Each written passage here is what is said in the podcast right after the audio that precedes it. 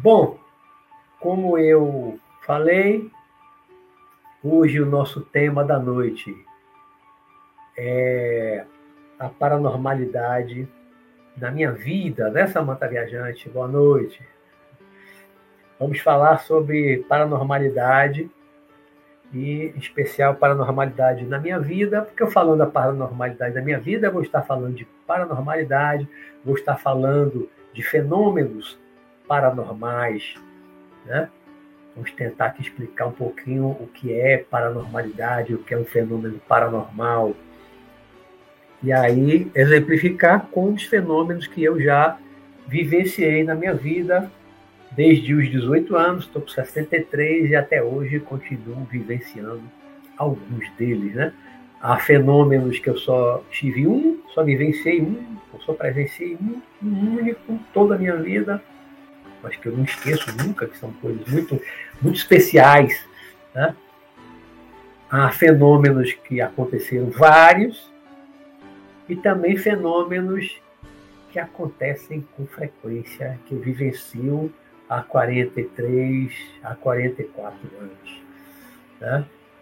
Vera Lúcia, Valdo Rosa, Antônio Sampaio, boa noite, bem-vindos sempre, Verinha com a florzinha na mão. Boa noite, Verinha. Vão sentando aí, vão sentando aí. E a gente vai começando devagarzinho, tá bom? Bom, para a gente falar de paranormalidade, né? Eu vou falar paranormalidade da minha vida. Nós temos que primeiro é, falar o que é paranormalidade, o que é paranormal. Paranormal que está fora do normal, que vai além do normal, que extrapola o normal. Mas então a gente então se pergunta: o que é o normal? Se paranormal vai além do normal, extrapola o normal, que é diferente do anormal, né? Quando você diz que alguém é um paranormal, ele não é anormal. Anormal é doente, é uma doença ele não é um anormal, né? que estaria abaixo do normal, talvez dizendo. Mas um paranormal, ele vai além do normal, ele extrapola o normal, mas não como uma doença, como algo doentio, e sim como alguém que consegue perceber, muitas vezes, energias, vibrações de um outro nível, de um outro tipo, que a maioria das pessoas não consegue perceber. Vamos pensar assim. Nós sabemos, pela pouca ciência que estudamos lá no ginásio, no científico, primeiro, segundo grau, hoje é fundamental, ensino médio, meu tempo era ginásio científico, né? do, do pouco que eu estudei da física, e quando estudamos um pouquinho de ondas, ondas eletromagnéticas, nós sabemos que nós temos um espectro de ondas. Né? As ondas vêm lá naquelas ondas que a gente não percebe, não vê, não ouve. E aí começa uma faixa de ondas eletromagnéticas que nós conseguimos perceber. E aí percebemos aqui até uma outra faixa que a gente também já não percebe mais. Então, a nossa percepção humana, que a gente pode chamar de normal, tanto de visão quanto de audição, ela acontece dentro de um espectro de ondas. Né? Um cachorro, um gato, ele enxerga no escuro muito mais do que nós. Eu tenho um gato em casa, de noite apagar a luz do quarto para dormir, quando ela, a gata vem dormir na minha cama, eu, eu percebo, apaga a luz, para mim fica muito escuro, mas ela enxerga, ela sobe na cama, ela desce da cama. Ela está enxergando, não sei exatamente como ela enxerga, se é como um, aqueles óculos, o binóculo de visão noturna que os militares têm, a gente vê muito nos filmes americanos, né? Eu não sei exatamente como um gato enxerga no escuro. Como os animais que são de hábitos noturnos, caçadores noturnos, como eles enxergam à noite. Exatamente como é, não sei. Né? Mas nós humanos enxergamos pouco no escuro. Alguns animais enxergam muito mais do que nós no escuro. A mesma coisa com a audição. Gatos, cachorros e muitos outros animais, eles ouvem muito mais do que nós. Né? Muitas vezes a gente vê quem tem cachorro e gato sabe que você está chegando, você ainda está longe do seu portão, da sua porta de casa, e ele já ouviu o passo ou já sentiu, às vezes, o cheiro, também a distância, que a gente não tem isso. Na mesma intensidade né, do cheiro, do, do, do ouvir, como um gato, cachorro e muitos outros animais que ouvem a distância. Né? Um animal na floresta, o predador está longe, ele, ele, sente o cheiro que vem no ar, com o vento, e também já ouve, ele levanta a orelha, ele mexe, ele já ouve qualquer barulhinho se mexendo e ele fica ali atento, pronto para correr. Né? Então, esse espectro de, de, de, ondas eletromagnéticas que nós humanos percebemos é diferente de muitos animais. Alguns animais percebem, ouvem, sentem cheiro, coisas que nós humanos não percebemos. Mas nós, humanos, considerados normais, dentro da, da, da, dos sentidos, das percepções dos nossos sentidos, é, nós humanos enxergamos, né? Você está num lugar com 100 pessoas, se aparecer um OVNI ali, um OVNI físico, material, todo mundo vai ver, a não ser que seja um deficiente visual, um cego. Ele não vai ver. Todos os demais que não tiverem problema de visão vão ver o OVNI. Né? Está numa faixa de, de, de visão da matéria que todo mundo vai perceber tiver um cheiro muito forte nesse ambiente com 100 pessoas, todo mundo vai sentir aquele cheiro, todos vão sentir. Né? É, tiver um ruído, uma festa, um som, um show que a gente vai, né? tocou lá a bateria, a guitarra, todo mundo está ouvindo, todo mundo ouve. Né? Então, todo mundo está vendo, todo mundo está ouvindo, todo mundo está sentindo o mesmo cheiro. Né? Então, Aí a gente diz, isso é o normal. Essa é a percepção normal, que todo mundo, hoje, a esmagadora maioria, percebe. Vê, né, no nosso sentido, visão, audição, então ouve, olfato, você cheira, paladar, você tem que ter um contato físico na boca, né? tato também tem que ter um contato físico. Mas visão, você vê a uma distância. Todo mundo que tem uma visão perfeita, sem óculos, né? Todo mundo vê mais ou menos a mesma distância, todo mundo enxerga a mesma coisa. A mesma coisa é a audição. Todo mundo tem audição perfeita, ouve mais ou menos os mesmos sons, na mesma altura. Né? O olfato também. Então, existe é, esse chamado normal. Normal é aquilo que a esmagadora maioria percebe. E o paranormal? E o paranormal? O paranormal ele vai além do normal ele extrapola esse normal. Então, o paranormal, ele pode, não quer dizer que todo paranormal tenha todos esses sentidos aguçados para perceber tudo isso, né? Mas o paranormal pode ver além do que as pessoas chamadas normais veem. Exemplo, um paranormal, um sensitivo, clarividente, que ele vê um espírito ali no ambiente onde só ele está vendo, ninguém mais está vendo. Né? Ele pode estar vendo um outro ambiente extrafísico, um plano astral, ou da, da, zona etérica, como eu chamo. Ele está vendo objetos que são dessa outra zona etérica, da outra dimensão. Né? E o mais comum é ver mesmo um espírito. Então, olha, estou vendo um espírito aqui tal, e só ele está vendo. Então, ele é um clarividente, ele é um sensitivo, ele é um paranormal. Ele está vendo aquilo que os normais, vou botar entre aspas, os normais, as pessoas comuns, né, não veem. Então, clarividente é um paranormal. Um clareaudiente, aquele que ouve as vozes, ouve vozes dos espíritos, ouve sons da outra dimensão, do plano astral, do mundo espiritual. E só ele ouve ali naquele ambiente, ninguém mais ouve. Né? Nem o clarividente, nem o clareaudiente são tão comuns, são raros, são poucos. Né? Eu conheci poucos clarividentes, poucos clarividentes. Clareaudiente, menos ainda. Então, são paranormais. O que mais podemos chamar de paranormal? Isso isso estou colocando aqui situações em que a pessoa vê, pode ver com frequência. Um clarividente ele pode ver com frequência espíritos.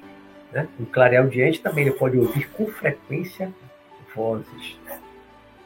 Mas existem outras percepções sensoriais, mas sensoriais de um outro nível, percepções de um outro nível.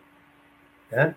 Pessoas que conseguem perceber energias, pode, pode sentir no corpo vibrações, energias, que são energias de outro padrão vibratório, que, as, que a maioria das pessoas não sente, assim como o clarividente está vendo algo que outras pessoas não estão vendo, o clareaudiente está ouvindo coisas que as outras pessoas que não são clareaudientes né, não estão ouvindo. Há pessoas que podem sentir energia, sentir o ambiente. O ambiente está carregado, o ambiente aqui está bom, está ótimo, a vibração está boa. Aqui a vibração está pesada, está ruim, está precisando fazer uma limpeza. Essas pessoas a gente chama sensitivos, paranormal, capazes de sentir coisas que a maioria não sente. Né? O que mais? É, possibilidade de perceber com as mãos, utilizando as mãos, eu vou aqui exemplificar, porque é uma coisa que eu desenvolvi muitos anos atrás, uma capacidade de você perceber com as mãos a aura, o campo energético, o campo vibratório, capaz de fazer uma leitura áurica no corpo para ver se tem algum ponto desenergizado ou muito energizado, um desequilíbrio energético, você pode fazer uma recomposição energética. Então, a capacidade de você identificar campos energéticos, você passar a mão ao redor do corpo, quando chegar num chakra, você sentir o chakra, fazer a mão vibrar. Eu vou falar disso aqui com que eu desenvolvi anos atrás.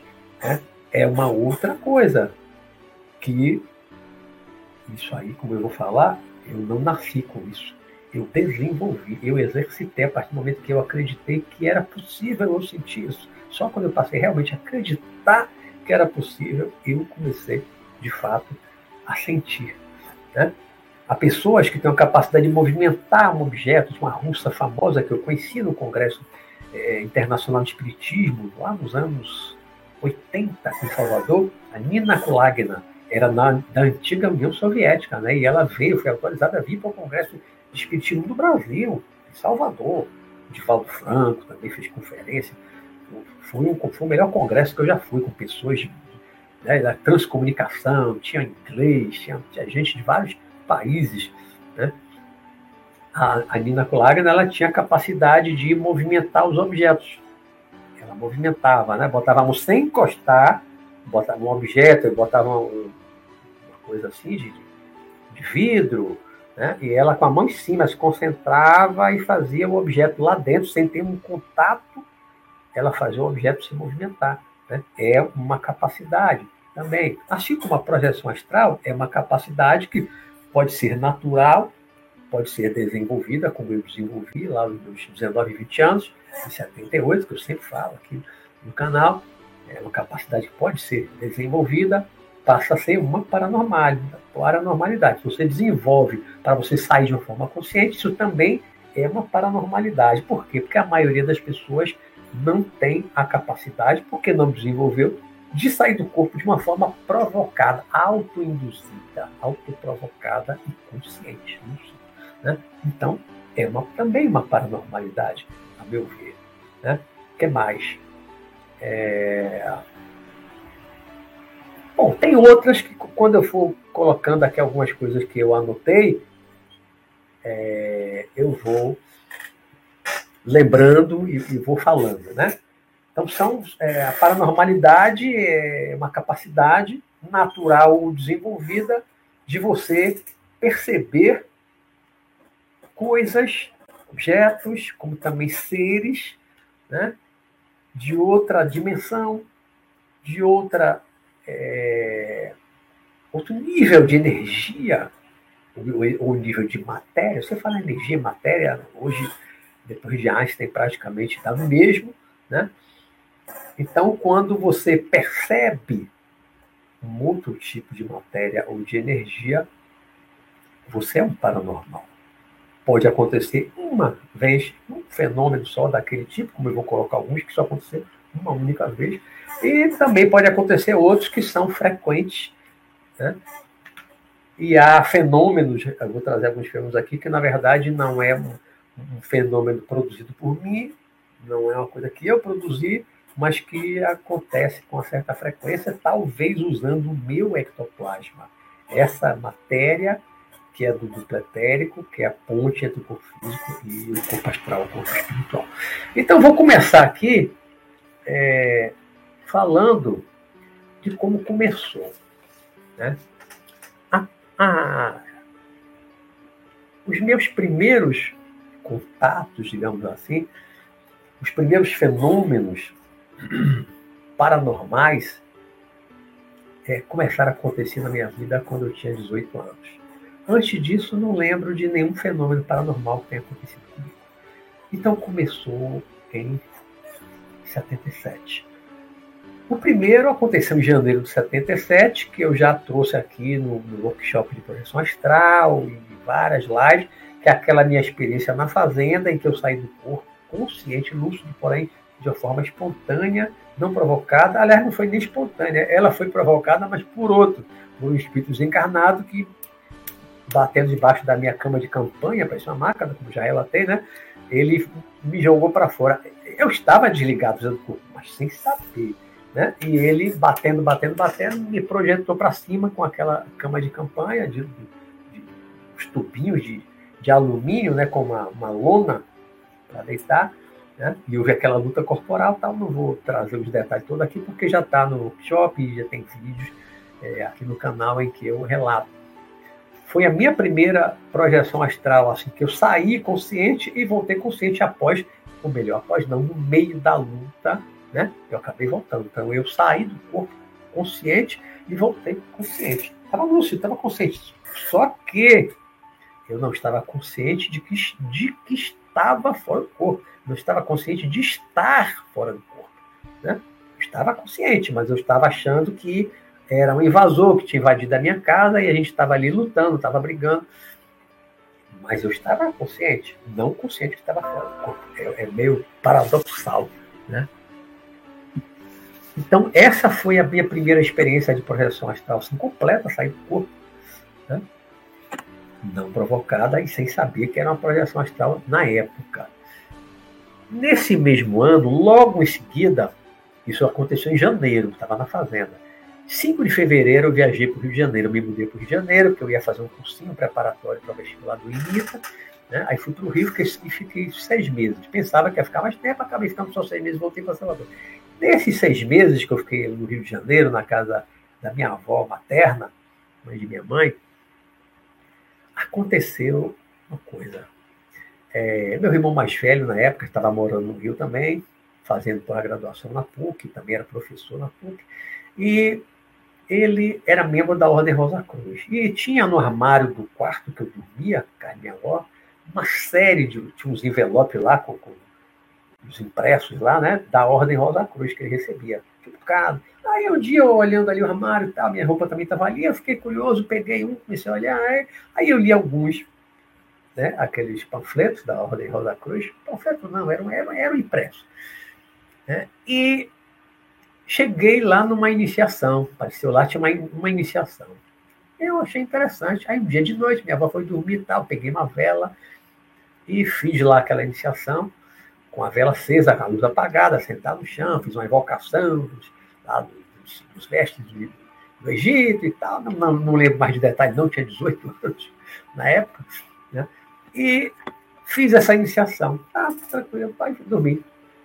Coincidentemente, coincidentemente, Pode ter sido mera coincidência. Mas depois dessa iniciação, aconteceu nesse período curto, seis meses que eu passei no Rio.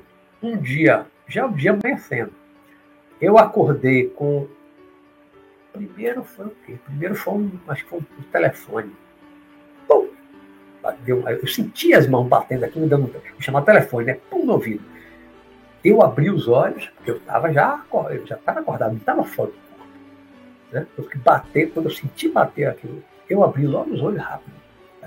Já estava acordado, mas de olho fechado, de olho, é, de olho fechado. Né? Quando bateu, eu levantei, olhei, olhei, olhei atrás da minha cama e tal, no quarto, o quarto com a porta fechada, não dava tempo de ninguém correr, não tinha ninguém no quarto. Aí, dias depois, eu acordei com um tapa na cabeça. Pim, bateu. Como se alguém estivesse atrás, bateu na cabeça. A mesma coisa, eu abri o olho rápido, olhei, levantei, olhei atrás da cama, debaixo da cama, pá, pá, porta fechada, ninguém. Um outro dia me deu uma cutucada, aí eu sinto coça debaixo do braço, né? Deu aquela cutucada aqui no sovaco, né?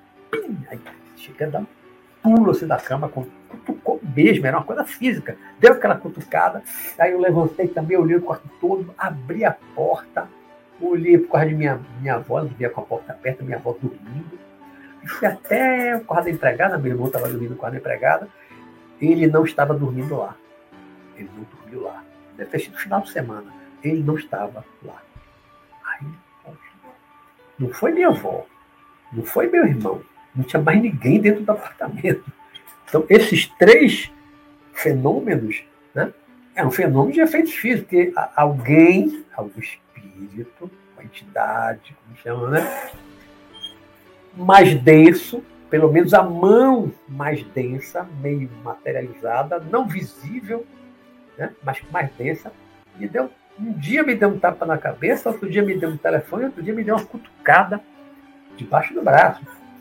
Né? Só pode ter sido espírito. Aí eu contei para minha avó um dia, ela até deu risada, ah, deve ter sido seu avô. Meu avô materno, ele morava nesse apartamento e ele tinha morrido há 71, 77, seis anos. Tinha seis anos que ele tinha falecido, tinha desencarnado no apartamento, no banho, né? No. Aí minha avó disse assim: ele gostava de brincar assim com as crianças, batia e se escondia. Ele gostava de brincar assim com as crianças, ele batia e se escondia. Pode ter sido meu avô? Pode. Brincando ali comigo com 18 anos, era mais criança, mas. Né? Quando ele partiu, eu tinha 12 anos, 12 para 13 anos. Né? Ele ali brincando, talvez até para me despertar alguma coisa. Eu estava começando a ler sobre espiritismo, né? Tinha lido o livro dos médios lá na fazenda, quando teve a primeira aquela experiência da projeção, o espírito me fez sair do corpo. Em fevereiro, eu no ônibus, já 5 de fevereiro, já viajei para o Rio lendo o livro dos espíritos. Talvez por isso meu avô, lá do outro lado, resolveu produzir uns fenômenos comigo, quem sabe, né? Para me despertar, para me chamar a atenção. Então foram fenômenos que aconteceram. Agora, usou o meu ectoplasma para isso? Não sei. Usou de minha avó? Não sei. Só tinha eu e minha avó dentro de casa. Né?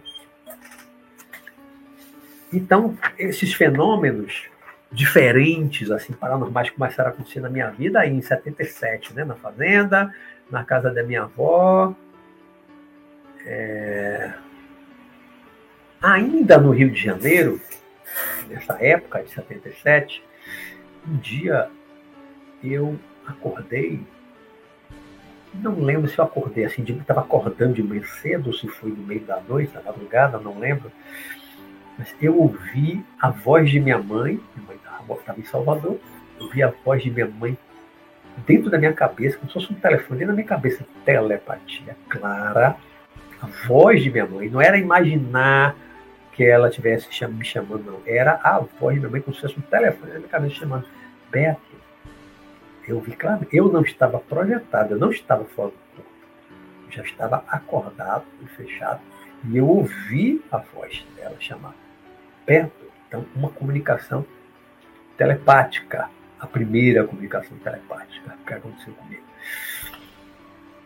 Aí, em agosto de 77, eu voltei para Salvador eu desisti do vestibular do, do ITA, que, que me levou para o Rio de Janeiro, né, em, em fevereiro, resolvi estudar arquitetura e vim para Salvador para fazer vestibular em Salvador. Enquanto eu estava estudando, eu vim no meio de agosto, então até o final do ano eu estava estudando no cursinho aqui em Salvador, e um dia eu estava estudando na sala, numa mesa de mármore, pesada, firme, não era empenada, inclinada, nada. Né? Estava estudando, era uma apostila, uma apostila, era um tipo de livro, meio apostila do lado do cursinho, e é, tinha um copo de vidro grande em cima da mesa, estava bebendo água, mas eu acho que ele já estava vazio ou se tivesse tinha pouca água, mas ele estava distante de mim. A mesa era grande, ele estava meio distante de mim, que eu estava com a mochila mais na minha frente, ele estava mais distante, para não bater, derramar na mochila, não molhar e tal, ele estava mais distante. E nisso eu estava olhando para baixo, para a apostila, e, sabe, no, naquela coisa do campo visual, eu vi que o copo fez. O copo andou. O copo deslizou na mesa para perto de mim, do lado do, do caderno. Né? Não podia ser vento, não tinha ninguém ali na sala, eu estava sozinho, um copo é pesado, a mesa não era inclinada, não tinha como o copo em condições normais, de, dentro do conhecimento da física normal, né? aquele copo se deslocar, sei lá, uns 20 a 30 centímetros, e foi rápido, fez, deslizou aqui, fez até o barulhinho, deslizou para de mim. Mas eu não me assustei. Né? Eu já estava começando a me acostumar com algumas coisas desde lá do Rio de Janeiro. Estava lendo, já tinha, aí eu já tinha lido livros de médico, tinha lido livros dos espíritos. Quando eu voltei para Salvador, aí eu fui lendo a Gênesis, Céu e Inferno, li todas as obras de, de Allan Kardec. Então, eu já não me, eu ali nos meus 18, 19 anos, fiz 19 em setembro, eu já não estava mais me assustando com essas coisas. Nesse mesmo apartamento 77, quando eu voltei para o Rio, é, teve uns meses que eu passei, que eu fiquei no quarto da empregada, minha mãe estava sem empregada lá em casa, e eu fui para o quarto da empregada para poder ficar sozinho. Nós éramos muitos rapazes, garotos, num quarto só. Então, para eu ter mais tranquilidade para estudar para o vestibular, que seria em janeiro de 78, eu fui para o quarto da empregada. Aí um dia, dormi quando eu acordei, de manhã, eu me levantei, fiquei apoiado no cotovelo na cama e vi formar na minha frente uma tela, uma tela, uma tela de cinema não é muito grande, né? Mas como se fosse uma, uma TV assim de 53 polegadas, daí para cima, na minha frente formou. Eu estava acordado, eu não estava projetado, eu eu não fazia projeção astral nessa época, não estudava projeção astral. Né? Eu estava assim, apoiado no cotovelo, né? um pouco levantado assim na cama, totalmente acordado, lúcido, está de vigília. E formou na minha frente aquela tela, tela, se fosse uma tela de projeção, uma TV grande, e comecei a ver um filme, um filme, né? Via um homem e uma mulher conversando, mas não tinha som, como se você tivesse uma tela projetando na tela, mas sem som, sem caixa de som. Só a imagem. Só, só via a boca mexendo. Eles estavam conversando e vinham caminhando num lugar, ou era um jardim, um lugar que tinha um capim, e vinham caminhando, caminhando, caminhando, e de repente aí dava um, um salto assim na imagem, aí estava dentro de uma casinha muito simples, pobre, e os dois estavam sentados uma cama, alguma coisa assim, estavam sentados e conversando. E enquanto isso estava acontecendo, eu, na minha curiosidade, na minha curiosidade científica, né, eu fechei os olhos para ver se quando eu fechasse os olhos, eu também veria. E aí eu fechei os olhos e continuei vendo. Aí abri de novo. Não mudou. O olho fechado, o olho aberto, não mudou nada. Eu estava vendo aquilo. Aí, de repente, da forma que surgiu, sumiu. Desapareceu. Né? Ah, detalhe. O, o, o homem da imagem era moreno, estava com a roupa branca, a mulher também usava roupa branca, o homem moreno, sem barba, tinha só um bigode. E eu vendo ele, eu me identifiquei e eu sabia de alguma forma, inconscientemente, eu sabia que aquele homem, naquela imagem, aquele filme, naquela tela, era eu. Já foi um tipo de regressão de memória, mas não interna minha mental. Alguém que colocou aquilo, criou aquilo para mim, ou ativou meu chakra frontal, de alguma forma ativou o meu corpo astral, a parte visual, a parte responsável pela visão, né? me hipersensibilizou, permitindo que eu visse algo não físico, né? algo extrafísico. Era uma tela extrafísica, que eu estava vendo uma visão astral, digamos assim. Eu estava vendo com a visão do corpo espiritual, do perispírito, não com o corpo físico. Porque se eu estivesse vendo com o corpo físico, na hora que eu fechei os olhos, eu não veria mais aquela tela com aquelas imagens. Né? Então, eu abri e fechei exatamente para saber se eu estava vendo com os olhos físicos. E não era com os olhos físicos, porque o olho fechado continuava vendo. Então, eu estava enxergando com os olhos do corpo astral, do corpo espiritual, do perispírito. Foi muito interessante. Esse tipo de coisa, exatamente como aconteceu, que eu estou falando, que eu estou descrevendo aqui agora, só aconteceu essa vez. Foi uma única vez que isso aconteceu comigo. Nunca mais aconteceu dessa forma. Tive muitas regressões de memória, mas sempre fora do corpo, diferente. Mas eu acordado, lúcido, e formar uma tela na minha frente e uma imagem se projetar, só aconteceu essa vez. Né? Esse período que eu estava começando a estudar o Espiritismo, muitas coisas foram acontecendo comigo, como se alguém estivesse querendo assim, demonstrar na prática, dizer, agora é a aula prática, agora é a hora da prática, né? aula prática. Você está estudando teoria, agora vamos mostrar para você a prática. Então, eles foram produzindo fenômenos para mim. Começou lá no Rio, né? Telefone, cutucada, tapa da cabeça, né? a projeção astral, lá em 70, em janeiro de 77 na Fazenda. Aí, em 78, no meado do ano, eu já vinha fazendo yoga, hatha yoga, uma série de coisas que eu descrevi muito no workshop Coração Astral, tá aqui no canal.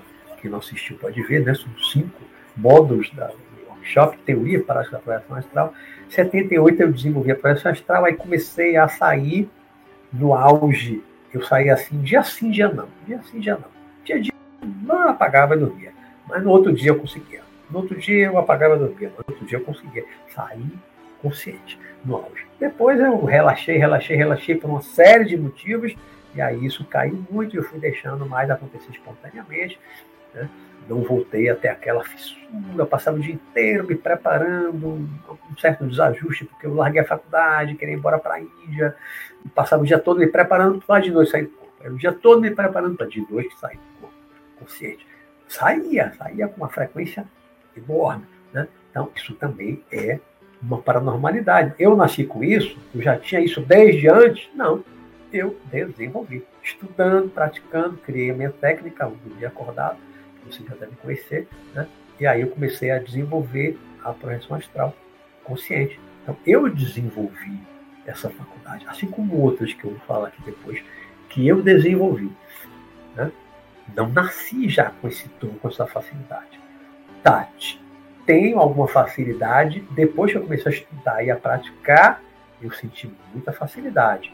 Talvez por prática, já em outras vidas, outras encarnações, fui monge budista, fui sacerdote do Egito, então já devo ter praticado muito isso em outras vidas, então nessa foi com uma rápida recordação, aí realmente eu, eu tive uma, uma, uma facilidade muito grande de fazer quando eu comecei a tentar.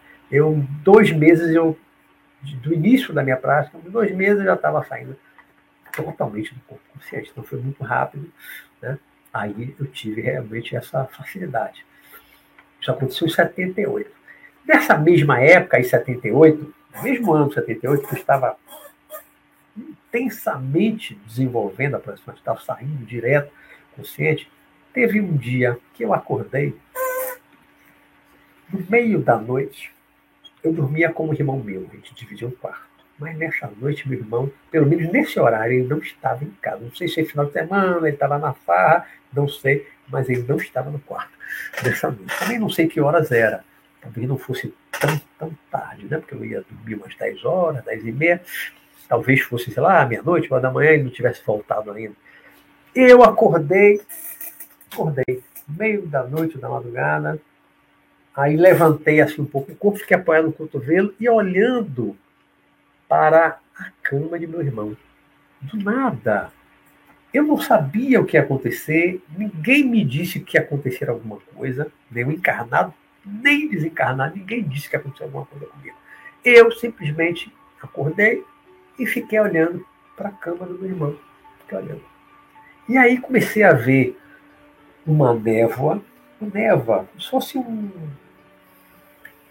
uma nuvem, né? uma nuvem aquela coisa branca, esbranquiçada, aquela nuvem, uma fumaça, né? não era dispersa, espalhada no quarto todo, só naquela região da cama de meu irmão, mas assim, na vertical, aquela fumaça, de início não tinha forma nenhuma, não tinha um contorno definido, não sabia o que era, e eu ali apoiado no cotovelo e olhando para a cama ali, né? olhando. E aí essa névoa apareceu. E essa neva começou a ficar mais opaca. Ela era transparente no início, começou a ficar mais opaca. Mais opaca. Eu comparo isso quando eu lembro essa experiência. Toda vez que eu frito ovo, eu me lembro. Porque quando você está fritando ovo, quando você quebra o ovo logo na, na frigideira, a clara é transparente. Você vê o fundo, você vê a frigideira. Você vê o que está atrás da clara. Você vê a frigideira, né? Está debaixo da clara. Aí, à medida que vai fritando, vai ficando branco, branco, aquele branco gelo, branco, branco, branco, fica totalmente opaco, você não vê mais a frigideira. É mais ou menos isso que eu vi. Né? Aquela névoa foi se condensando, condensando, ficando opaco, opaco, opaco, até eu não ver mais o fundo, o que estava atrás, e foi tomando um contorno, contorno, contorno, contorno. Isso foi, sei lá, pode ter levado de tudo, talvez, né? desse processo, para até se formar e se materializar um espírito, um homem magro com calça camisa integral inteiro, inteiro, inteiro. O espírito se materializou totalmente no quarto, a uma distância o que de dois metros. A cama era perto da outra, né? Dois metros de distância, no máximo. Dois metros de distância, no máximo. Ele ficou completamente paralisado. Eu não tive medo, não tive reação nenhuma. Agora, também não tive a presença de espírito de conversar com ele, me levantar, sentar para conversar com ele. Acho, acredito que não tive medo, porque ele era um espírito conhecido que eu já via quando eu saía do corpo. Quando eu fazia a projeção astral, ele era um dos, ele foi um dos primeiros a me auxiliar, a me ajudar. Era ele e uma mulher. Era um homem, esse homem se apresentava magro, branco, magro, cabelo curtinho, calça e cabelo, né? E às vezes uma mulher. Normalmente os dois apareciam, eles que me levaram para o na cama, depois de um tempo, em 78. Né? Mas nesse dia da materialização, eu só vi ele. Ele se materializou completo no meu quarto. Começou aquela. O que é aquela névoa branca que eu vi? Ectoplasma. O fenômeno de ectoplasmia foi uma materialização completa. Agora, ele estava tangível ou só visível? Qual é a diferença? Tangível, você pode tocar. Se é só visível, você está vendo, mas se você for tocar, a mão atravessa. Tangível, você toca. Então está totalmente materializado. Eu não posso afirmar que ele tivesse tangível porque eu não levantei, não toquei. Né? Mas ele estava ali materializado, completamente visível, e era a vista, eu estava acordado né? E foi um processo que eu assisti todo o processo da materialização. É diferente de um clarividente, alguém que, que de repente nem é clarividente, mas pode ver um espírito, e o espírito aparece de repente na frente. Você vê de repente assim, uma visão, pum, pum, e some. Aí não. Não foi isso. Eu não vi o espírito de repente, do nada, pum, apareceu e sumiu. Não eu assisti aquela névoa branca aparecer e foi se condensando, se condensando, se condensando, tomando formato humano até ficar totalmente opaco com as cores da roupa ficou um homem ali perfeito. Aí eu não tive medo, como eu disse, né? mas não estava acreditando que aquilo estivesse acontecendo comigo. Aí que foi que eu fiz? O que foi que eu fiz? Deitei. Deitei um pouquinho, depois eu levantei de novo. Quando eu levantei de novo, para ficar na mesma posição, assim, inclinado, apoiado no cotovelo na cama, ele não estava mais lá. Agora, eu tenho absoluta certeza, eu não bebia nessa época, não usava droga, era completamente naturalista em 60, 78, vegetariano, naturalista, radical, usava droga, álcool, nada, nada, nada, nada.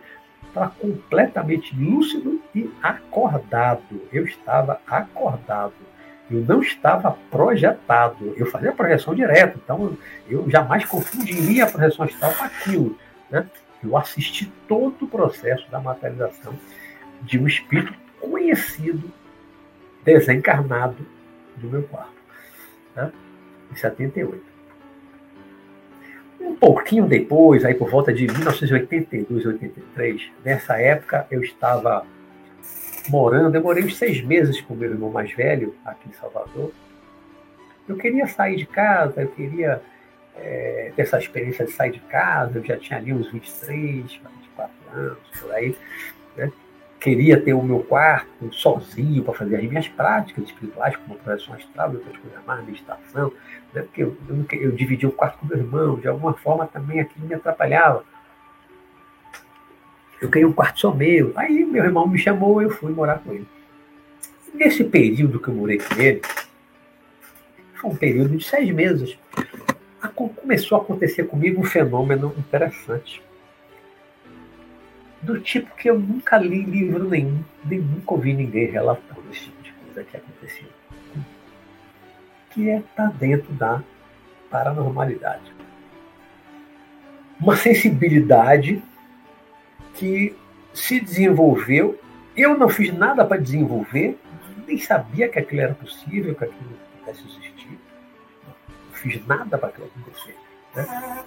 A primeira vez, vamos botar assim, porque foram várias as vezes, com sequência, mas digamos que a primeira vez eu descendo para pegar meu carro na garagem para ir para a faculdade, estava na faculdade de Direito, nesse período, nessa época, né, comecei nos anos 80, aí era 82 para 83, por aí. Eu descia para o carro, aí antes de chegar no carro, eu começava a cantar uma música, mentalmente, às vezes com a boca, começava a cantar uma música Aí abriu o carro, ligava o carro e ligava o rádio.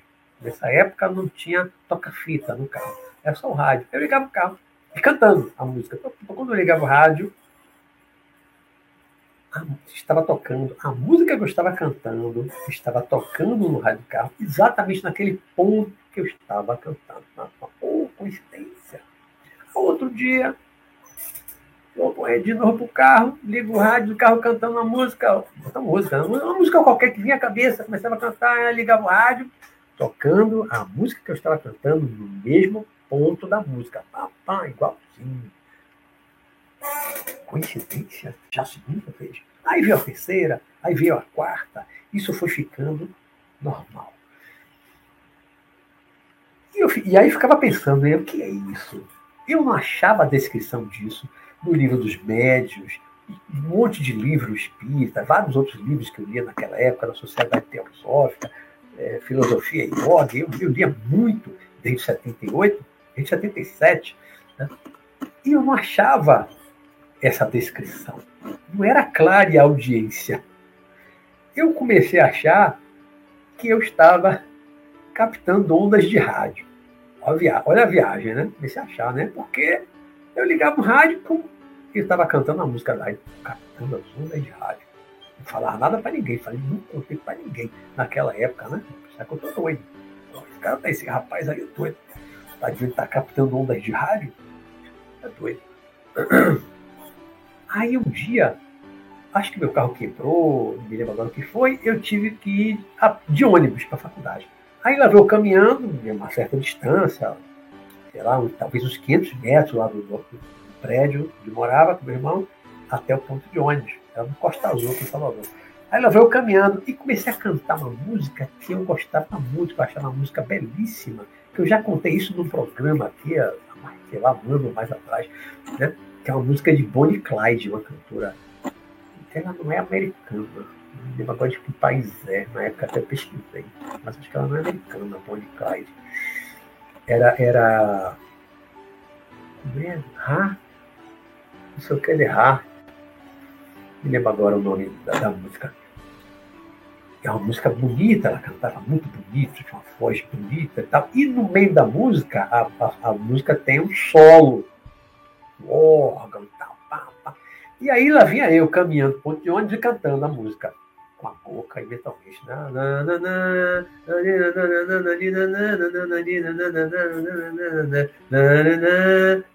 vou eu cantando. Aí cheguei no, atravessei a rua, fiquei no ponto de ônibus, né? E aí, de repente, comecei, aí chegou na parte, a, a, música todinha, eu sabia a música toda, o ritmo todo, a, a quantidade de tempo até chegar no solo. Aí entrava o, o órgão, e eu mentalmente, com a boca, pá, aquela música. Aí vi um ônibus lá longe, lá longe, no Costa do ônibus se aproximando, se aproximando, se aproximando, e eu, pá, pá, pá. Aí terminou o solo, eu comecei de novo, voltar pro vocal, mentalmente com a boca, e entrei no ônibus.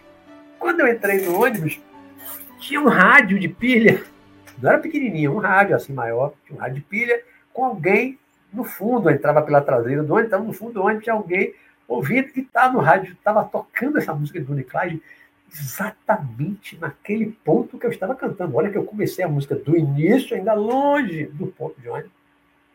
Via muito longe. E eu cantando, cantando, cantando, entrei pelo solo de órgão, pá, pá, pá, e voltei pro vocal. Quando entrei, estava tocando a música de Bonnie Clyde, exatamente. Aí, reforçou a minha teoria, né? Estou captando ondas de rádio. Aí, ainda nesse período, eu lavorei com meu irmão, né? Um período curto. Isso acontecia com frequência. Aí, um dia eu fui para a faculdade, de, de carro, e Saí, aí estacionei, estava longe dos prédios, na Universidade Católica de Salvador, o estacionamento era muito grande, né? parei longe. Aí tinha que andar assim, um pedação para chegar lá na sala de aula, né? nos primeiros prédios, eu ainda estava mais distante, que era a Faculdade de Direito. E eu vinha, aí eu comecei a cantar uma música de Mercedes Souza, que era Tempo passado, vamos colhendo bianco, mais ou menos isso, né? E lá vinha, né, né, né reflexo, né? Aí lá vai eu cantando, com a boca, cantando Aí cheguei na primeira construção de sala de aula, dentro do prédio, quando eu veio no estacionamento. E aí eu cantando, Mercedes Souza. Vi uma sala com a porta, com a janela aberta, e tinha um grupo de alunos dentro, não estava tendo aula, não sei porquê, e tinha os alunos cantando um tocando violão e os outros cantando a música de Mercedes Souza. Estava no mesmo ponto que eu estava cantando. No mesmo ponto. Né? Mesmo ponto. Eles cantando, aí eu pensei, caramba, não é um rádio. Agora não é um rádio não foi o rádio do meu carro que eu captei antes de ligar, ou rádio de outro carro, ou rádio que vinha do ônibus distante, talvez quilômetros, e eu captei antes do ônibus chegar ali. Então, não era onda de rádio. O que eu captei? Aquele grupo estava cantando, cantando, era vocal, então eram ondas sonoras. Mas eu, quando comecei a cantar a música de Mercedes Souza, eu estava distante, com lugar aberto, com vento, com ruído. Né? Condições normais, não tinha como eu ouvir, ninguém ouve. Estava dentro de uma sala. Não tinha como ouvir. Né? Tanto que distante eu não ouvia eles. Eu estava cantando a música, não estava ouvindo o som deles cantando, estava ouvindo a música. Né? Então, a minha conclusão depois, depois dessa última experiência dessa, da, dos alunos cantando, eu vi que, na verdade, eu, durante um tempo, isso não continua acontecendo. Que, não, de vez em quando, de vez em quando acontece. Se eu começar a cantar uma música, ligar o rádio e tal, de vez em quando, mas mais esporádico. Né? Mas aquele tempo foi assim, uma frequência. Então, não sei porquê, eu desenvolvi uma capacidade, uma hipersensibilidade auditiva para captar ondas sonoras muito longe, como um cachorro tem, como um gato tem. Então, durante um tempo, durante meses, eu desenvolvi essa hipersensibilidade. Não sei se tinha a ver com alimentação, naquela época eu estava macrobiótico também, 82, 83, fazia, né, levar quatro dias comendo arroz integral com gersal, não sei, não sei qual é a ligação, se tinha uma ligação também com a alimentação. Eu sei que eu levei um tempo ouvindo. Né? Às vezes que eu achei que era o rádio do meu carro, ou de outro carro que tivesse nas redondezas, ou do ônibus que vinha muito distante, na verdade eu não estava captando ondas de rádio. Eu estava captando as ondas sonoras, como um cachorro, como um gato que pode ouvir a uma longa distância. Ele ouve e a gente não ouve condições normais. Hoje eu não ouço, pelo contrário, tenho até uma perda auditiva já, por causa da idade, genética. Né? Hoje até ouço menos. Mas eu estava com uma hipersensibilidade auditiva. Não é clara em audiência, não estava ouvindo sons do astral, do outro mundo, do mundo espiritual. Não, eu estava ouvindo ondas sonoras de, que estavam sendo emitidas de alguma caixa de som de algum rádio. De algum rádio, de carro, ou de casa. Né? E aquelas ondas sonoras, elas se propagam, elas vão longe. E eu estava captando, como se tivesse uma antena captando aquelas ondas de rádio. Né? Mas depois passou. Hoje, de vez em quando, esporadicamente, acontece. Né?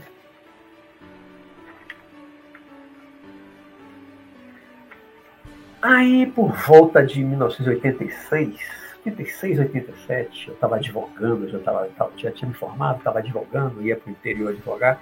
Uma vez eu estava voltando de viagem, de ônibus, e é, cochilei, eu não durmo, nunca dormi, né? Eu viajei muito de ônibus para o interior, como advogado, depois como juiz, nos dois primeiros anos, viajei muito de ônibus também para o interior fazer audiência, quando era muito longe, né? Ia de noite e tal. Mas eu nunca dormi direto. Então eu cochilo um tempo, acordo. É um ônibus curva, freia, aquela coisa né? na estrada, estava tenso, né? mas numa. Tá, deu uma cochilada, deu uma dormidinha assim pouca. Quando eu acordei, onde estava, tinha acabado de estacionar dentro da rodoviária de Salvador, onde estacionou. E eu, na hora que eu acordei, quando ele esfriou dentro da, da, da, do estacionamento da rodoviária, eu estava tendo um sonho, mas um sonho assim muito idiota, muito idiota, estava tendo sonho. E aí, quando eu acordei, eu pensei, de onde saiu tanta porcaria? A palavra, na verdade, que era outra, eu não sei tanta porcaria. Aí eu vi, aí é uma outra experiência de telepatia, só que essa não só foi minha mãe chamando Beto, agora foi uma experiência de telepatia longa, como eu nunca tive outra igual depois. Uma voz grossa, grossa, masculina, né? Quando eu perguntei, você tanta porcaria, a, a voz de mim, como se tivesse um telefone dentro da minha cabeça, dizia, da sua mente, meu filho mas muito mais grossa, da sua mente, da sua mente, meu filho. Uma voz bem masculina, bem da sua mente, meu filho. E aí começou, aí continuou falando. E sua voz não era, não era um pensamento. Quer ver, você pensa, mas não tem uma voz que você possa identificar, como por exemplo, a voz da minha mãe. Identifiquei, não foi um pensamento na minha cabeça, Beto era a voz da minha mãe, identifiquei a voz. A telepatia, você identifica a voz, se for de uma pessoa conhecida, não, uma voz feminina, uma voz masculina, você sabe, é diferente de um pensamento que vem à mente. Na telepatia, você ouve dentro da cabeça, não é de fora, não é clara a audiência. Né? Clara audiência. Não vem o som de fora e entra pelo ouvido, mesmo com uma hipersensibilidade. Na, na, na telepatia, é um, assim, a, a, definição quando eu tivesse um telefone dentro da cabeça. Você ouve lá dentro aquela voz, né? Da sua mente, meu filho. E continuou falando. Pá, pá, pá. Aí eu levantei, peguei minha mala em cima, todo mundo levantou, pegando tira na mala, e ele falando, e eu mentalmente falando. Se estabeleceu um diálogo. Eu mentalmente e ele, aquela voz, que era uma outra voz que não era a minha voz, falando, conversando comigo. Né? um, um diálogo. Né? Falava, ele falava, eu falava, ele falava, falava, ele perguntava, ele respondia, pá, pá. E aí a, a, a, fila dentro do ônibus foi, foi caminhando para sair pela frente, tá, tá, tá. desci do ônibus com a minha mala, caminhei uma passarela que atravessava para o shopping Guatemi, que hoje é o shopping da Bahia, até um pedaço da caminhada da passarela, até, acho, que, acho que até o fim da, da passarela, eu ainda estava conversando com ele, ouvindo essa outra voz. Foi uma telepatia que durou aí uns cinco minutos, ou quase. Né? Aí, depois de um tempo, eu caminhando, depois que eu saí da passarela, já em frente a Guatemi, acho que eu ia pegar um táxi, eu aí, aí não identificar mais a voz, já não era mais aquela voz grossa uh, falando comigo. Aí era só o pensamento. Continuei uma conversa, mas era um pensamento, não sou eu conversando comigo mesmo. Mas eu perguntava e respondia, ah, tá, podia ser eu mesmo respondendo a mim mesmo. Né? Mas durante assim, uns cinco minutos ou quase isso, era uma outra voz, era um diálogo, uma outra voz. Então foi uma comunicação realmente telepática. Aí eu vi, eu vivenciei, experimentei verdadeiramente uma telepatia durante aí, vamos botar assim, uns, uns cinco minutos, né? telepatia mesmo, não apenas um pensamento que veio à mente.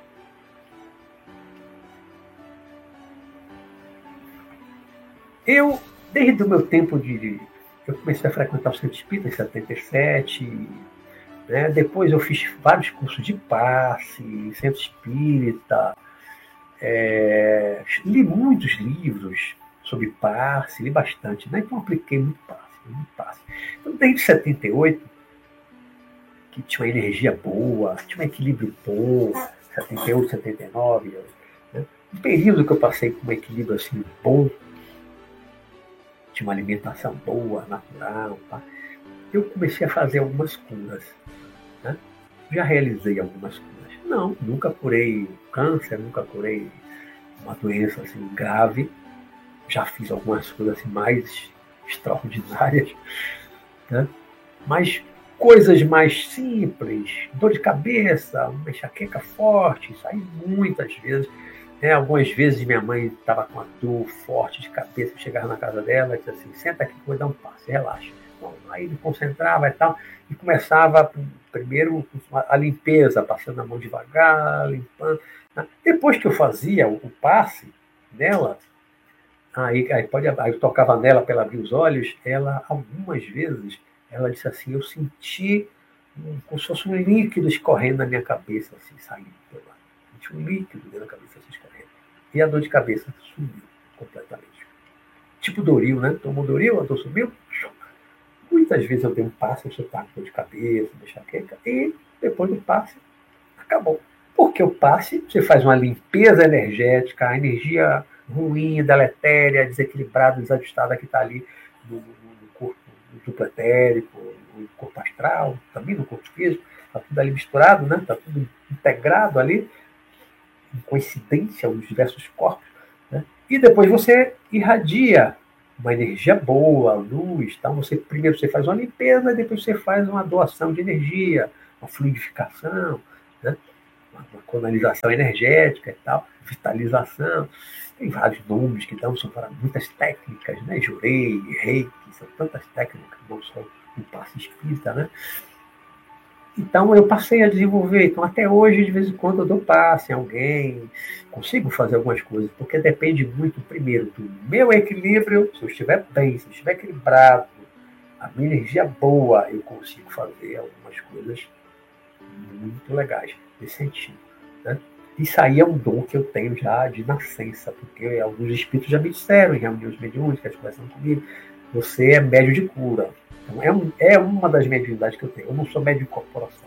Pelo menos tive umas duas ou três experiências assim que ah, sido quase uma incorporação, meio incorporação, mas eu não me considero assim médio daquele de, que senta ali, incorpora, né? mais médio de cura, eu sou médio de psicografia intuitiva. Então tem outras mediunidades, outras, é, outros dons psíquicos, anímicos, não mediúnicos, né? que é da própria alma o esse do passe, da cura, não é mediunidade, porque não tem um outro espírito participando. Né? Sou eu que faço a limpeza, sou eu que dou a energia. Né? Então, a clarividência, é, a clareaudiência, não. Clarividência, se você está vendo o espírito e passa uma mensagem, alguma coisa, a clarividência também, você acaba sendo um médium. Né? Mas aqueles fenômenos como a projeção astral não é mediunidade, depende de espírito nenhum na faculdade anímica, na faculdade da própria alma, na faculdade sua, que você tem, que é natural, você pode desenvolver, potencializar o fenômeno né, da saída astral. É, o tempo está voando aqui, já passou de uma hora. Ah. É, é, é falta pouca coisa. Avançar um pouquinho aqui na, na minha hora. É, várias, várias vezes ao longo dos anos, até bem recentemente, aconteceu aqui nessa casa, nesse apartamento, de assim, porta batendo em casa, estar fora de casa, no hotel com meu filho, assim, de dia, apenas na luz de dia, a porta do banheiro, num lugar que não tem vento nenhum janela fechada no quarto do hotel, de repente a porta vem pum, e bate assim com força. Né? Na minha casa, já acordei de noite com a porta do closet, que é uma porta pesada, pesada. Você faz força para empurrar, ela é pesada, arrasta assim para lado, né? com aquelas rodanas. E a porta estava, acho que estava. Não, ela estava fechada, eu vi com ela fechada, por causa do ar-condicionado. Estava aqui na minha frente. E ela, a porta abriu. Ouvi aquele barulho da porta, que ela faz barulho, ela é pesada. Ah, e, ela, e quando você abre ela com força, ela no final ela bate, faz um barulhão. Ah! Isso no meio da noite, no meio da madrugada. Pô! É uma porta pesada. Não tinha ninguém, ninguém em pé que pudesse fazer aquilo. Né? Foi um fenômeno de efeito físico. Aí sair porta bater, aí direto. Outra coisa que tem acontecido mais recentemente aqui no meu apartamento é Estou vendo televisão de noite aqui com a família e de repente o controle remoto está em cima da, da do, do, sofá. Aí, mas o controle remoto, ninguém está encostando, não tem nada a encostar no controle remoto, de repente muda o canal. Vira e mexe, vira e mexe, muda o canal. Vira e mexe, acontece isso. E eu não estou sozinho, não sou o único que vê isso. Né? Ó, de novo, ó, tá vendo? Ó, alguém ainda brinca, né? Alguém está querendo ver o outro canal, muda o canal. Aí eu volto pro canal. E teve um dia que a TV ligou sozinha. E a TV só liga pelo controle remoto. Alguém apertou e ligou. Teve um dia que ligou duas, ligou, ligou, mudou o canal uma vez. Aí eu voltei pro canal que eu estava vendo. Aí mudou novamente o canal. Aí eu, eu quero, eu vou ver é isso. Voltei. E aí peguei o controle remoto virei de cabeça para baixo, né, os botões para baixo. Aí não mudou mais. Quem estava ali brincando, algum zombeteiro, algum brincalhão, espírito, claro, né? Não tinha ninguém encarnado, um vento não poderia fazer aquilo, nem tinha vento. Né? E era um botão só, um botão específico de mudar o canal, ou um botão para ligar a TV. Então, alguém que conseguiu adensar o símbolo verde ectoplasma, pelo menos a ponta de um dedo, suficiente para tocar o controle remoto é sensível, um toquezinho, para mudar de canal e brincar lá comigo, né? Tá perto do bar. Aqui já apontou lá, tá acabando. É, uma vez estava no centro espírita, participando de uma reunião mediúnica, isso tem muitos anos. Estava sentado, de olhos fechados, aí de repente eu comecei a me ver, me sentir, né, de olho, a cabeça meio abaixada, olho fechado, comecei a me ver dentro de um carro que viu para-brisa na frente, se aproximando de um ônibus, e o fundo do ônibus chegando, chegando, chegando, chegando, chegando. Quando eu vi que ia bater, aí eu, ato reflexo, instintivo, eu com o pé físico, com o pé, eu pisei. Pisei no chão como se tivesse pisado no freio. Ah, aquela instintiva, né? Vai bater. Eu estava vivendo aquilo mentalmente. E aí, pisei. Ah, aí, acabou. Não bati, nem pisei, aí subiu. Não cheguei a bater no fundo. Aí, como terminou a mediúnica tal, eu achei que, sei lá, uma viagem, uma imaginação, não sabia o que era aquilo. Eu tinha visto, né? Passado, futuro, eu não sabia o que era. Uns três meses depois, o carro de minha irmã, um Fusca, estava sem freio, totalmente sem freio. E aí ela perguntou se eu podia levar para a oficina, que ela estava com medo de levar o carro para a oficina sem freio. Aí tá, eu levo, tá bom, cuidado, reduzo a marcha, não vou correr, né? e qualquer coisa eu vou reduzindo, a terceira, a segunda, a primeira, né? e vou com cuidado. Tá? Naquele tempo, nos anos 80, não tinha tanto carro assim nas avenidas, não tinha tanto movimento, era muito mais tranquilo do que hoje. Aí peguei o carro dela e saí de casa. Quando eu estou na Avenida Antônio Carlos Magalhães, Acabei de passar em frente ao Parque da Cidade. Aí vou fazendo uma curva que tem para ir na direção do shopping da Bahia, antigo shopping Guatemi, né? Quando eu tô chegando nessa curva, aí na minha frente um ônibus, uma certa distância, né? Um ônibus. Aí eu, eu acho que eu vinha na quarta, né? Terceira. E aí tinha um ponto de ônibus bem na curva tinha um ponto de ônibus. Então o ônibus começou a frear na curva. Aí eu olhei para o retrovisor, vinha carro do meu lado, não tinha como eu jogar para a esquerda, eu ia bater em outro. Né? E o ônibus diminuindo, e eu, segunda, e o carro chegando, e o Fusca chegando perto, e o para-brisa na minha frente, e o ônibus chegando, chegando, chegando, na primeira, não tinha como eu jogar para a esquerda, ou seja, chegou a um ponto igualzinho que eu vi lá na reunião mediúnica de olho fechado, igualzinho, o ônibus chegando, chegando, chegando, chegando. Aí lá interrompeu, eu pisei no chão, freando com o pé na, na mediúnica, né? Mas ali, no, no, no, real, né? no material, quando eu vi que eu ia bater, eu dei aquela chamada quebrada de asa. Puxei o volante rápido para a direita, subi no meio-fio lá, pum, pum, pum, pum, pum, pum, fui parar quase no ponto de ônibus. Cheguei perto das pessoas por pouco não atropelava alguém, sem freio. Né? Naquela visão, que daí depois eu concluí, caramba, foi exatamente o que eu vi na reunião mediúnica. Eu vi o futuro. Aquilo foi uma visão do futuro, mas foi uma visão de futuro que eu estava vivenciando parecido com uma regressão de memória, a regressão que eu chamo de identificação, que eu revivo tudo que eu vivi no passado. Ali eu estava sentado dentro do carro e o ônibus chegando perto, como se eu estivesse vivendo uma coisa que não tinha acontecido ainda. Foi a única vez que aconteceu isso, dessa forma. Também foi o único fenômeno exatamente desse tipo. Né? Só que lá na, na, na mediúnica eu pisei no chão, a interrompeu, né? Interrompi, pisei no chão e abri o olho.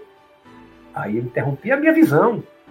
Se eu tivesse continuado, tivesse interrompido, talvez eu tivesse visto que eu saía, subia a calçada e não ia bater no ônibus. Mas interrompeu aí, eu não sabia o que, é que aconteceu. Eu ia bater no ônibus. Né? Mas na vida real, eu subi na calçada, tive a presença de espírito reflexo, pum, puxei, subi na calçada e não bati no fundo de ônibus. Depois aí eu desci, fui embora e levei o carro para a oficina. Mas foi uma experiência impressionante, impressionante. Uma coisa que eu desenvolvi é, anos atrás, anos atrás, tem mais de 10 anos, eu, eu sempre dizia que durante muito tempo eu dizia assim, ah, eu não sinto nada, eu estava na mediúnica, se tiver Jesus de um lado, o diabo do outro, eu não sinto energia de nenhum dos dois. Eu não sei quem é quem, quem está de qual lado, porque eu não sentia nada, não sentia nada, nada de energia, de vibração, presença de espírito, ah, não sentia nada dessas coisas, não tinha essa sensibilidade. Né? E trabalhava numa, numa casa espiritualista, uma casa de cura, chamada Santuário de Vida, que eu fui um dos fundadores em 95, né? e nessa época é, é, trabalhava na reunião mediúnica e no passe. Né? Eu era do grupo de passe e do grupo da mediúnica como doutrinador, já que eu não incorporava espírito. E Aí eu dava um passe, era técnica. Mas eu não sentia nada, eu não sentia energia, eu não sentia o campo da pessoa, a aura, ah, eu não sentia nada. Eu conversava sempre com uma, uma, uma, amiga nossa lá, que é uma das colaboradoras de lá, chamada Inês.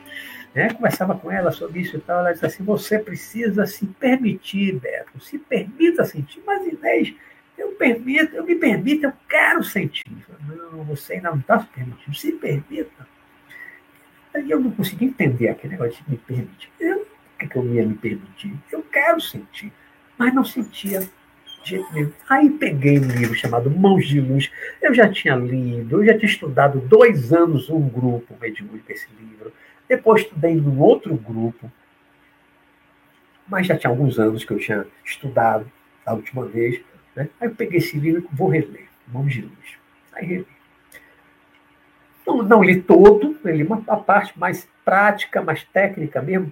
Aí uma parte que tem uma prática lá, eu comecei a fazer uma prática, que exercitava aqui na, na palma da mão. Né? Tem, uma, a gente sabe que tem um chakra também na palma da mão, né? Aí eu pá, pá, pá, pá, e começava, aí quando eu fazia isso e começava a botar em cima assim, de algum objeto, Olha, eu fiz isso aqui brincando, né? já estou sentindo aqui o campo vibratório. Né? Eu tenho um vídeo, que já tem anos que eu gravei um vídeo aqui no canal, que eu falo sobre isso, um vídeo só sobre isso, e demonstro, faço demonstração, né? Com relógio, com celular, com vários objetos, né? Que eu faço assim, demonstrando. E aí eu, eu comecei a sentir tá? o campo vibratório. Então, pegava aqui o celular, boto aqui, vou para cima, vou para baixo, acreditando que eu posso sentir, aí a, a mão já começa a sentir uma coisa na mão. Já começa a sentir uma vibração na mão. Eu tenho um vídeo demonstrando isso, viu? Aí no canal. Aqui eu estou sentindo. E aí, mas não vou demorar, porque já, já extrapolei aqui o tempo da minha fala. É, comecei a exercitar, exercitar, exercitar. No início eu isso, ou então esfregava uma mão na outra, aí começava a sentir. Depois, eu vi que eu não precisava nada disso. Simplesmente era botar a mão, acreditando, sabe? É igual a fé. Fé que eu posso sentir um campo de energia com a minha mão. Eu não sinto no corpo todo. É muito difícil eu sentir assim no corpo. A gente que sente arrepio, o cabelo fica em pé, o cabelo, pelo, o braço fica em pé, sente arrepio na base da coluna. Eu não, eu não sinto essas coisas mas com a mão eu desenvolvi, comecei a acreditar, era, era o meu radar. Sabe? Tipo aquele, aquele, aquela coisa que lê para ver metal na terra, né? Aquela para pegar a mina, a mina daquela mina que explode, né? Explosiva, aquele negócio assim de metal, para captação de metal e tal. Então eu desenvolvi isso. Aí eu ficava em casa exercitando, exercitando. E eu cheguei a um ponto exercitando isso, que é uma coisa que eu não nasci com isso. Eu nasci com isso.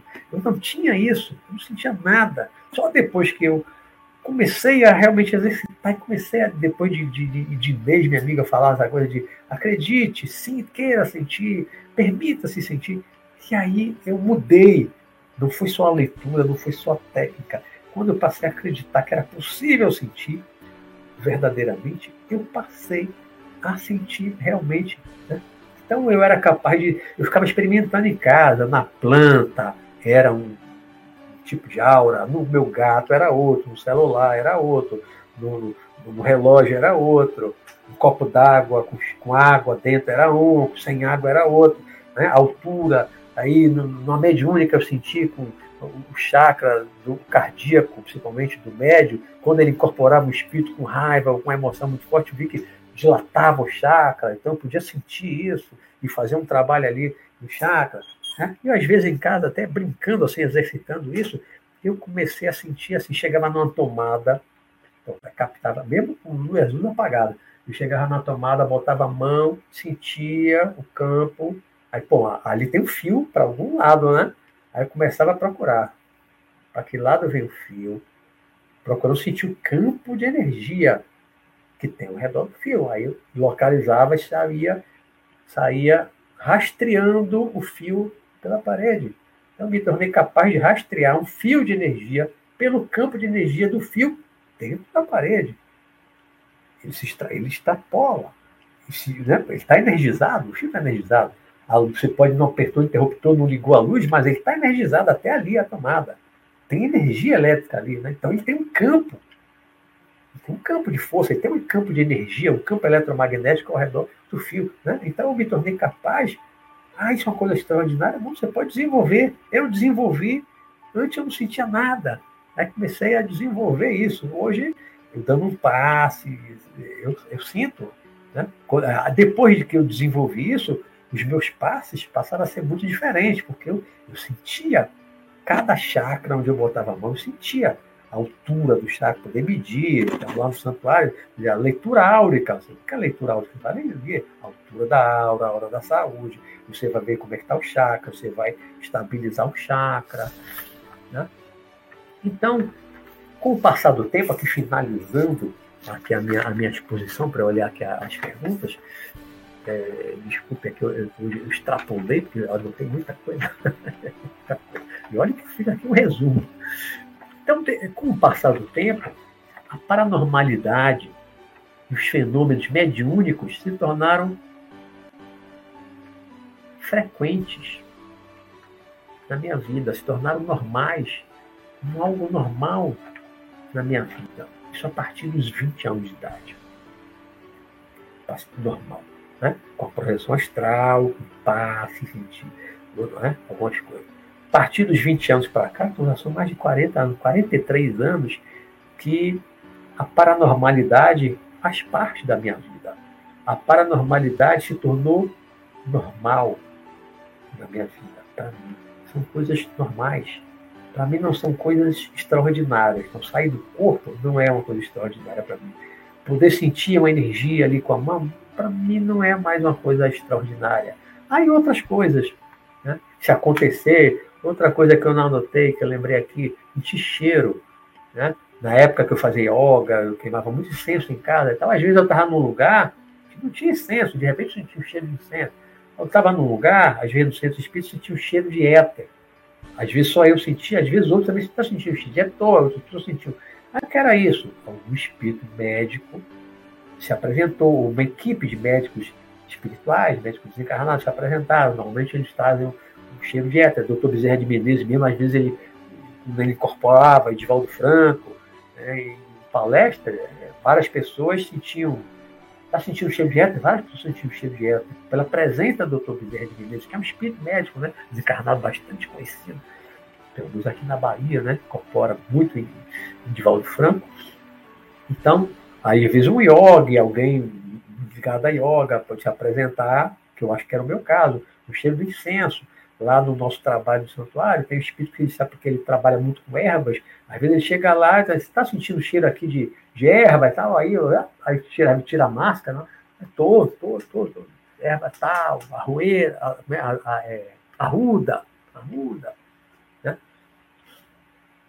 Mas isso é esporádico. De vez em quando, não sinto toda hora, todo dia, é esporádico. E eu não faço nada, não faço que eu desenvolvi. De vez em quando eu sinto. Mas são, são, são sensibilidades, são coisas, como dizem lá os nossos espíritos, guias do nosso trabalho, tudo entra pelos sentidos. Tudo que você vê, mesmo que seja de outra dimensão, entra pelos sentidos da visão. Tudo que você ouve, mesmo que seja de outra dimensão, um outro som que não é captado pela maioria das pessoas que estão no corpo, mas também está entrando pelo ouvido. Você pode desenvolver uma sensibilidade maior para ouvir outros sons, como os animais. Né? Você pode perceber, pode ver coisas de outra dimensão. Isso é uma coisa que pode ser desenvolvida. Não é fácil, mas pode ser desenvolvida sentir cheiros. Sentir o cheiro, o espírito chegar lá e sentir o cheiro do éter, aquele éter não é físico. Se você estiver dentro do hospital, tá, pode ser o éter do hospital, mas você está numa casa de um, um, parente, na sua casa, não tem éter nenhum na minha casa. De repente, está sentindo um cheiro de éter? O éter da minha casa, onde veio esse éter? Esse cheiro de éter, éter, éter mesmo, né? Que faz dormir, né? Então, esse éter, ele não é físico é um, é um éter da outra dimensão, usado por um espírito médico de outra dimensão, um espírito desencarnado, assim como incenso. Ninguém queimou incenso aqui dentro de casa, tudo fechado. De repente, o cheiro de incenso é um espírito que está associado a incenso, que gosta de incenso. De repente, ele traz aquele cheiro de incenso ali, aí de repente eu sinto o cheiro de incenso. Então, são coisas que a gente pode desenvolver, tá bom? Então, antes, antes de eu ir olhar aqui, vou atrasar um um pouquinho, é, pedindo desculpa ter, ter avançado aqui no tempo. O tema da próxima semana, aqui do programa Visão Espiritual, será relaxamento, concentração e meditação.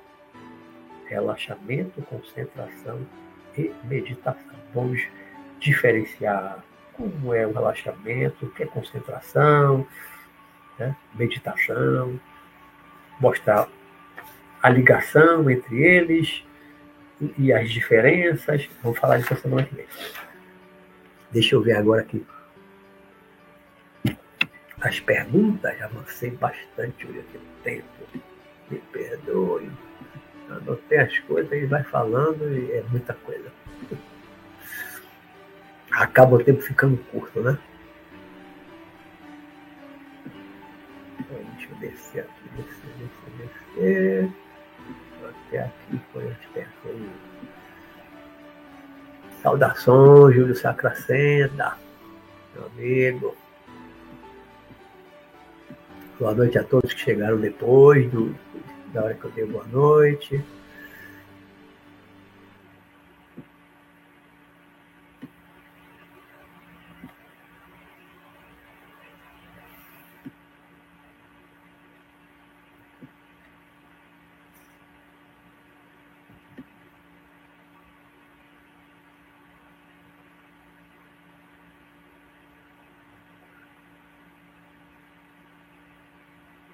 Estou vendo aqui vários comentários, muitos comentários, não vou poder ler os comentários todos, né? Porque avancei aqui no tempo. Lei Silva, trabalho na mesa espírita, sei como é o plano espiritual, sempre aprendendo, é um grande aprendizado. Trabalho, trabalho mediúnico é muito aprendizado, a gente aprende muito com as incorporações, com as manifestações dos espíritos, né? Aprende demais, aprende demais.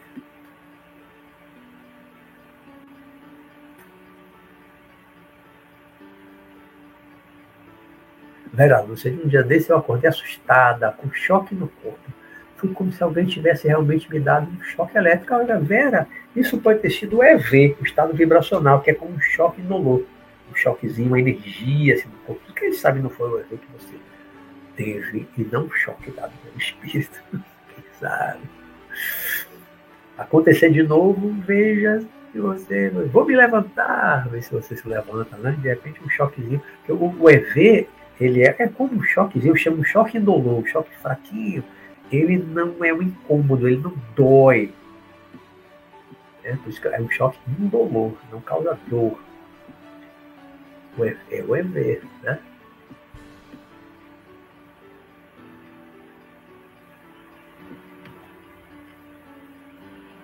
Júlio Sacracena botou.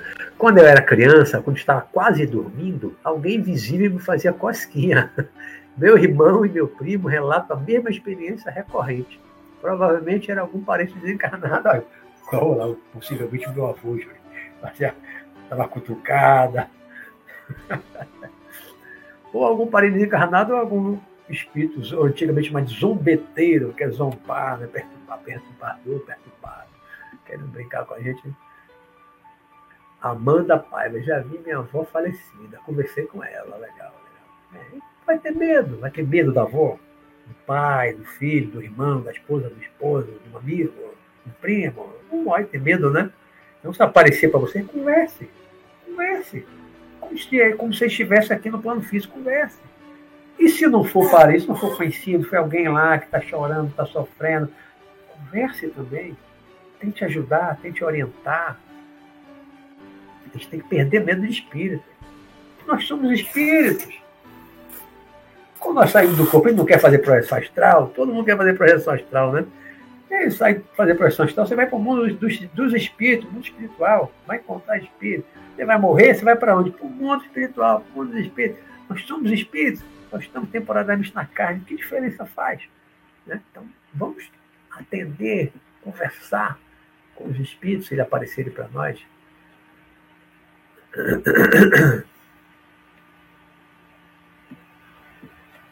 Tiago diz que consigo sentir a energia das pessoas. É estranho, mas consigo sentir. É isso aí. Está desenvolvendo a sensibilidade. Pergunta, a primeira pergunta lá, com pergunta, como eu sempre peço, foi de Lígia Paula. Professor, necessariamente a ação dos espíritos nos fenômenos paranormais? Não. não. Tem vários fenômenos aqui que eu, que eu coloquei, como ouvir o som à distância, não tem participação do espírito. É, que mais? Esse desenvolvimento da sensibilidade nas mãos para sentir a, a, energia, o campo energético, o campo vibratório, não precisa de espírito nenhum para isso. Então tem coisas né, que não precisam do espírito. Nem para desenvolver, nem para o fenômeno acontecer. Agora, uma materialização normalmente há uma participação de espíritos encarnados que sabem usar o ectoplasma, sabem manipular o ectoplasma, produzir fenômenos de ectoplasmia, produzir a materialização, fazer um transporte de objetos, fazer ele subir num lugar, aparecer em outro lugar fechado. Aí, normalmente, há a participação de espíritos.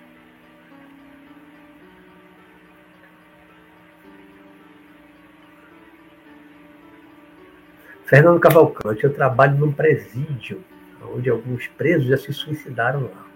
Eu já vi algumas coisas lá fora do corpo. Corpo. É, imagina, imagina, um lugar desse, o ambiente deve ser muito carregado, né? Independentemente do suicídio, é muito carregado, né? Pessoas estão lá aprisionadas, revoltadas, mais agressivas,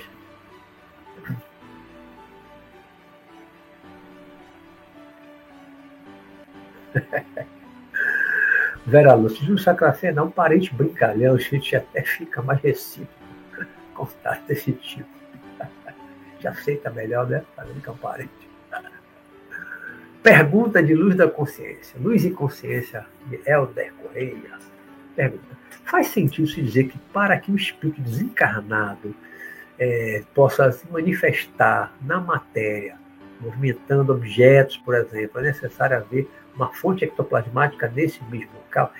Olha, de um modo geral, até onde eu sei, tudo que eu aprendi de muitos livros, também conversas com, com espíritos, Helder, é esses, esses fenômenos de efeitos físicos, eles são produzidos com a utilização de ectoplasma.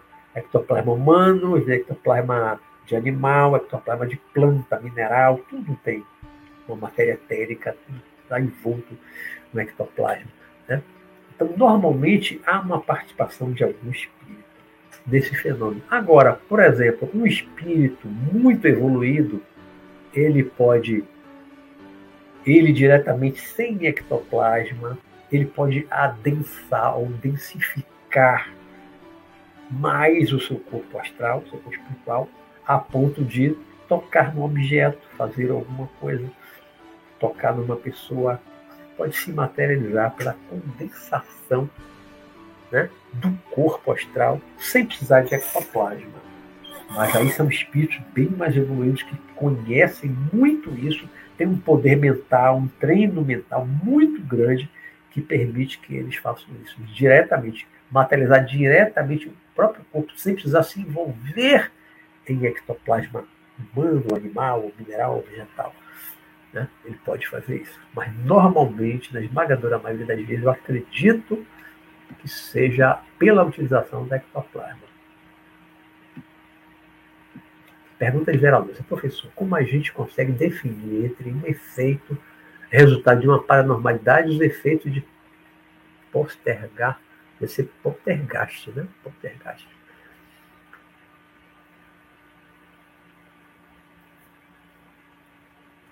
O poltergeist é efeito físico.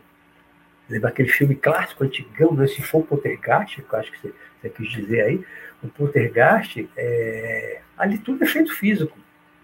Mexer objeto, a porta bater, abrir a porta do armário, a gaveta abrir, o talher voar para fora, tudo isso é efeito físico. Né? O poltergeist é efeito físico. É um conjunto de efeitos físicos, são vários efeitos físicos ao mesmo tempo. Né? Vários efeitos físicos. Que na maioria das vezes, como acabei de dizer, depende de ectoplasma. Então tem alguém na família médium de efeitos físicos, uma pessoa que tem uma capacidade natural, nata, de liberar uma quantidade maior de ectoplasma e a parte do ectoplasma mais físico, mais denso do duplo etérico. Então, uma pessoa dessa, ela pode ser manipulada por outros espíritos para produzir os efeitos, efeitos os efeitos físicos, fenômenos de efeitos físicos dentro da casa da pessoa. Mas é preciso que haja. Pode ser, de repente, pode ser um vizinho, uma vizinha. Né? Porque atravessar uma parede não é problema atravessar com ectoplasma. Às vezes não é nem da casa, pode ser de repente na casa do vizinho, apartamento do vizinho, né? de onde o ectoplasma foi retirado, a fonte de ectoplasma, o jardim lá do prédio, da casa, as plantas, porque muitas vezes se, se, os técnicos desses efeitos físicos, técnicos espirituais, né? do, lado, do outro lado da outra dimensão, eles manipulam o ectoplasma não só físico do humano, mas do animal, do vegetal, do mineral.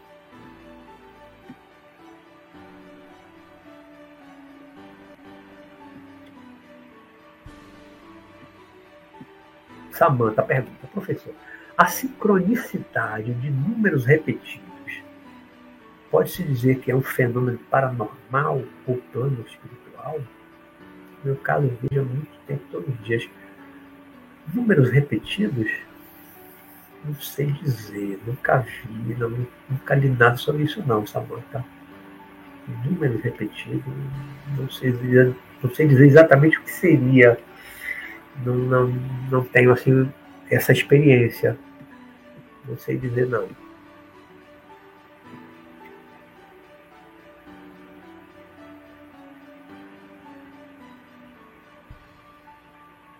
Fábio Mota pergunta: você já ouviu chiados como se fosse de rádio fazer movimentação energética? Eu não.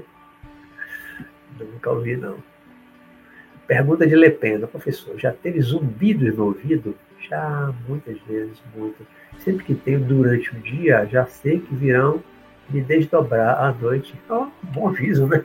Dá um zumbido. Eu tenho um zumbido quando eu saio do corpo consciente, quando eu produzo muitas nem sempre, né? Mas principalmente no início eu sentia. Dava aquela energia, o EV eu sentia no início, aí depois dava um zumbido. Du... Aí eu saía. Mas se bem que eu não sei se era um zumbido assim dentro do ouvido, dentro da cabeça. Isso tenho tanto tempo que eu nem me lembro mais. Mas às vezes, eu, às vezes eu sinto o zumbido do ouvido. É um aviso, né? Depende. Ah, Miguel Borges botou a, a, o título da música que eu falei da Bonnie Clyde é, é, é, Total Eclipse of the Heart. Eclipse total do coração, né? Total Eclipse of the Heart. É isso aí, mano.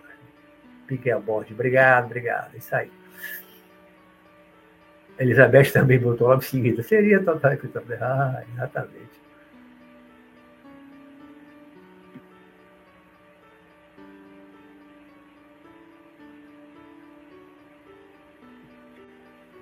Ixi, é passando aqui. Bora. Vou avançar um pouquinho. Me permito aqui avançar mais alguns minutinhos, tá bom? Vou chegar lá embaixo. Vou ver aqui as perguntas, se eu respondo todas as perguntas. Estou procurando as perguntas, alguns comentários.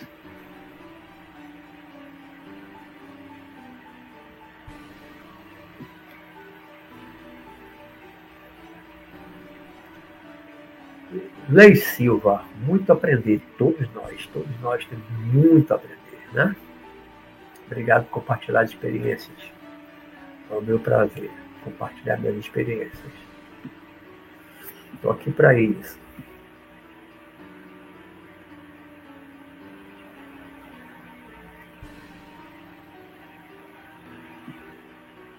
Pergunta de Josimar Leal. A movimentação das energias implica necessariamente no desenvolvimento da nossa mediunidade? Não, porque você às vezes movimenta energia para sair do corpo, você movimenta energia para desenvolver uma clarividência, é, movimenta energia para um trabalho de cura, isso não é mediunidade. Né? Então, nem sempre há essa associação da movimentação de energia com mediunidade.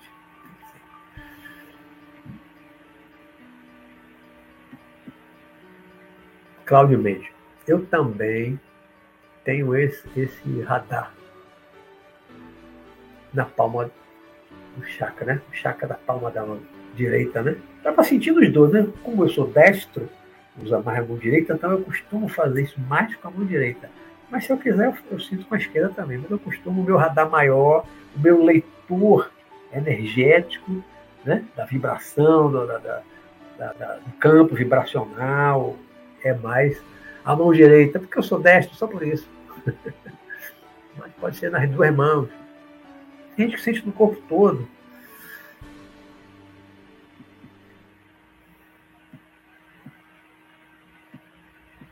Cláudio Bicho, a gente não nasce com isso, mas a casca vai caindo e a gente vai se sensibilizando. Acho que à medida que a gente vai evoluindo, vai se interessando mais por isso, vai se vai desenvolvendo mais a nossa mente, nosso pensamento, nossos sentimentos, essas sensibilidades elas realmente vão aumentando, elas vão chegando e vão aumentando cada vez mais em nós, vários tipos de, de sensibilidade, né? Vamos ficando sensitivos, sensitivos, pessoas que têm uma sensibilidade a mais, maior, a paranormalidade, o paranormal vai além do normal, né? Você poder perceber outras energias que a maioria das pessoas não percebe. É possível, todo mundo pode perceber. Todo mundo pode perceber outras energias. Pergunta do Tiago Rodrigues.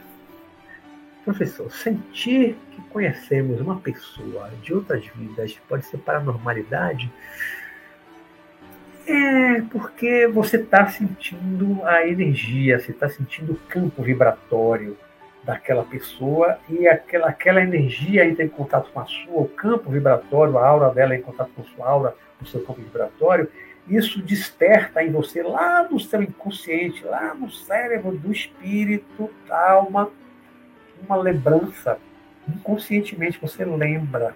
Não vai lembrar, é fulano da encarnação tal de tal lugar, tinha o nome. Não. Mas normalmente isso não acontece mas você pode sentir uma grande afinidade com aquela pessoa, sentir com pouco tempo de contato, de conversação, você pode sentir que você conversa, que você conhece aquela pessoa há muito tempo. Sabe aquela pessoa que você conheceu, depois de uma hora de conversa, poxa, parece que a gente se conhece há 20 anos, já está íntimo. Pode ser uma situação dessa, né?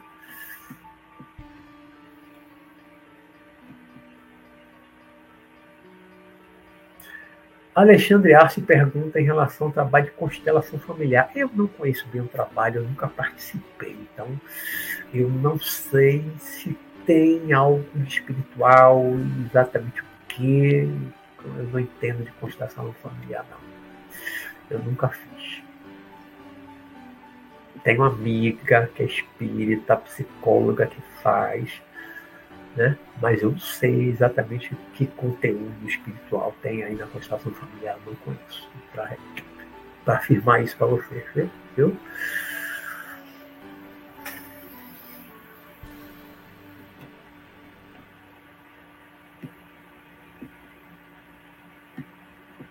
Bom, acho que eu cheguei cá embaixo. Cheguei cá embaixo.